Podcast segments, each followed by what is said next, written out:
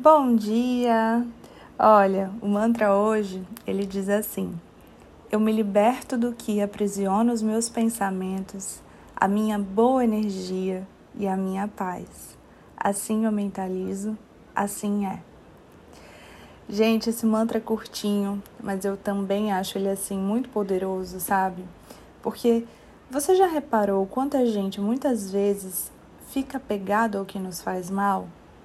Fica remoendo as coisas, sei lá, uma conversa que não foi agradável, uma discussão com alguém, né? Daí a gente conta aquela história para todos os nossos amigos, familiares, né? Acaba fazendo com que aquela energia pesada seja alimentada, né? Muitas vezes, até sem perceber, inconscientemente, a gente acaba fazendo aquilo que tanto faz mal para a gente virar assunto. E onde eu quero chegar com isso?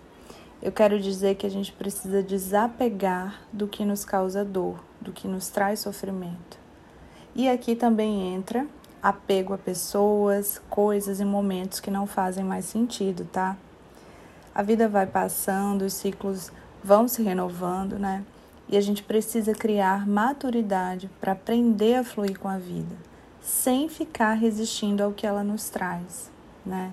E quando a gente consegue fazer isso com as pequenas coisas do nosso dia a dia, seja não ficar remoendo algo ruim, ou reclamando de tudo, ou vendo só o lado negativo das coisas, a gente acaba tendo uma facilidade maior de ter esse desprendimento.